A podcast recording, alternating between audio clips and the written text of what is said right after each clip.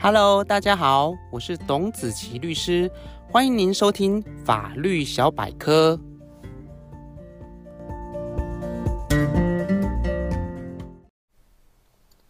Hello，各位听众朋友，大家好。去年在台湾跟意大利之间呢，发生了一起跨国争夺监护权的官司。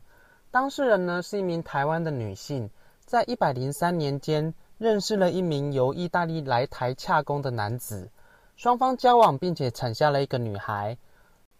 虽然双方之间没有婚姻关系，但男方有依据台湾的法律认领该女孩。之后，双方就共同照顾，并且对该女孩共同行使监护权。但之后两人感情生变而分手。到了一百零六年十二月间，经过双方的协议，男方可以带女童回意大利探亲，并且过节。但是男方在约定日期的前一个礼拜就将女孩提前带回意大利，但此举也引起女方的不满，因此女方在男方离境的当天就向地方法院提起改定监护权由自己行使的一个诉讼，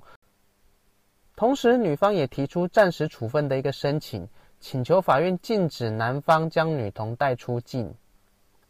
而该女童的监护权官司仍然在进行当中，但女方有关于暂时处分的申请则没有得到法院的准许。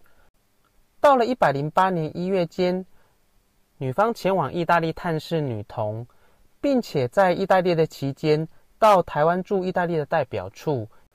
以女童护照遗失为由申请补办护照，并且利用单独与女童出游的机会。持补办的护照将女童带回台湾，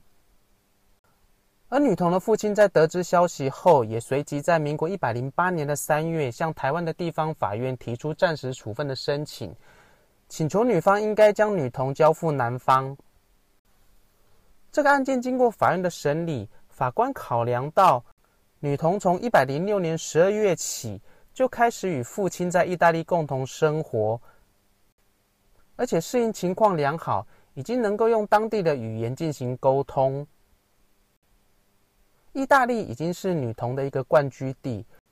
并考量到女方在一百零八年一月的时候是以谎报女童护照遗失为由申请补发护照，并且在未经男方的同意之下径自将女童带回台湾，已经违反了善意父母的原则。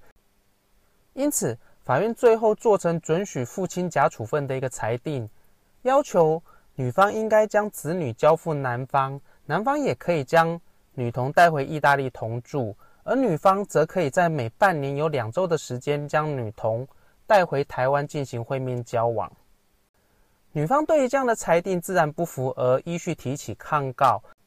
最后，在一百一十年二月，最高法院驳回女方的抗告，也确定了。女方必须将子女交付给男方。之后到了一百一十年三月，法院也进行交付子女的强制执行。但是到了执行日的当天，因为考量到交付子女应该尽量以平和的方式为之，所以在当天父母经过协商仍然没有共识的一个情形之下，最后并没有完成强制执行。而案件发展到这里，除了有跨国诉讼的特色之外，这个案件本身还是一个相当单纯的诉讼权官司，以及如何来进行交付子女的强制执行问题。但后来宪法法院受理这个诉讼，并且认为先前最高法院驳回妈妈提起抗告的裁定有抵触宪法之余，而予以废弃发回。呃，宪法法庭主要废弃发回的理由有两点。第一点是认为原来的裁定没有考量到继续性原则；第二点则是认为没有给予未成年子女陈述意见的机会。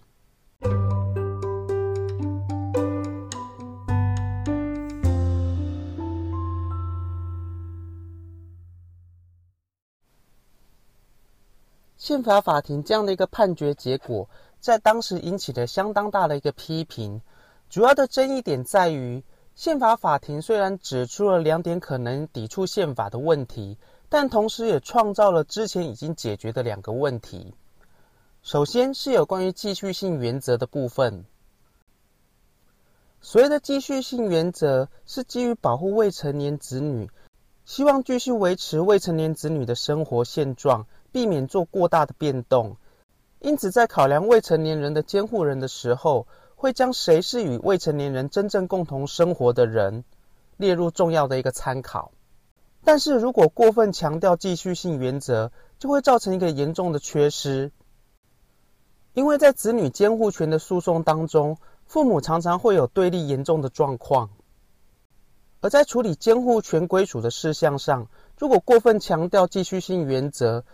就会促使父母的一方有足够的动机来符合这个继续性原则，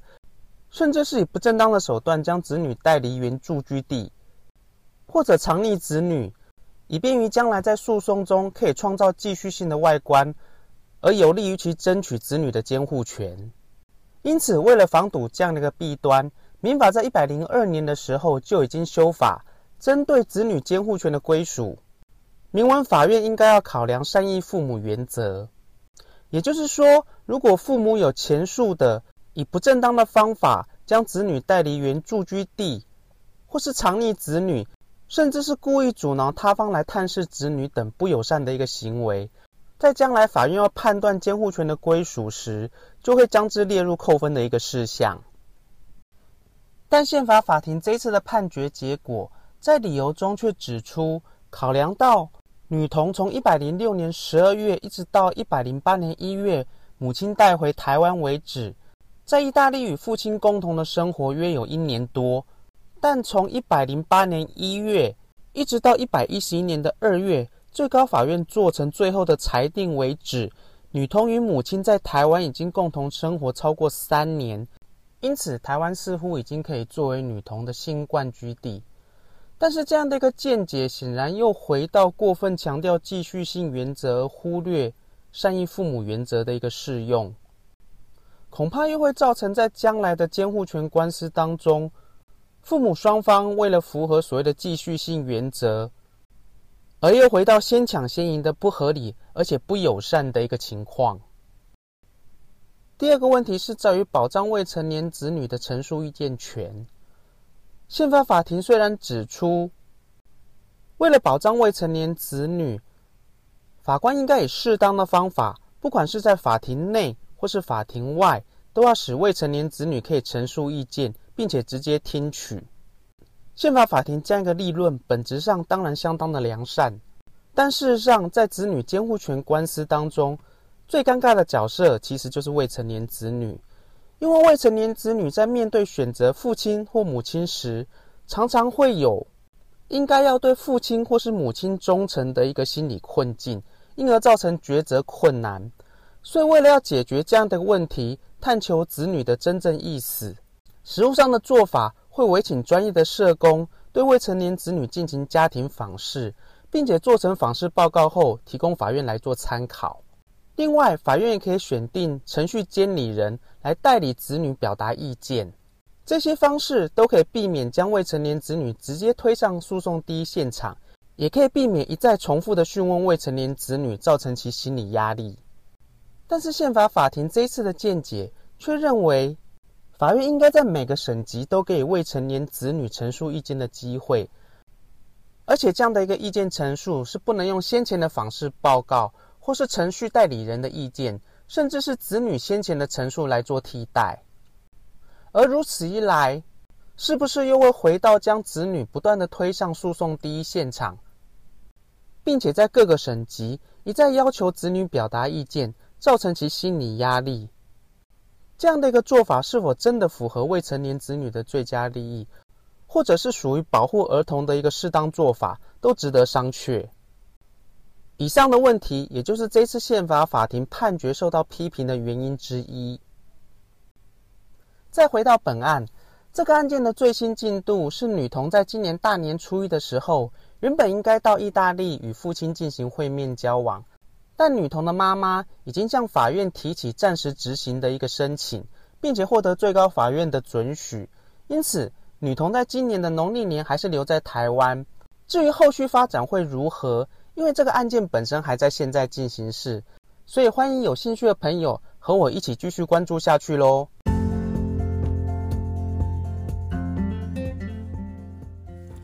以上就是今天法律小百科的分享。